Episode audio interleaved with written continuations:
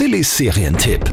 Auf Netflix gibt es nämlich eine neue True Crime Serie. Ich liebe ja diese True Crime Dinger.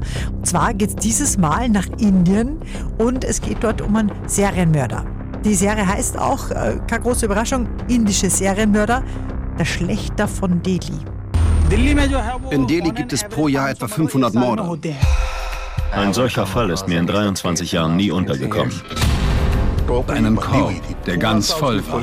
Als er hineinsah, fand er Na, Moment, so genau müssen wir es gar nicht wissen, äh, was in diesem Korb war.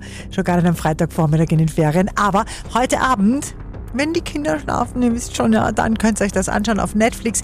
Indische Serienmörder, neue Serie, kriegt von uns sehr, sehr gruselige 8 von 10 Couchpunkten. Aber nur weil mir ein bisschen fürcht dabei.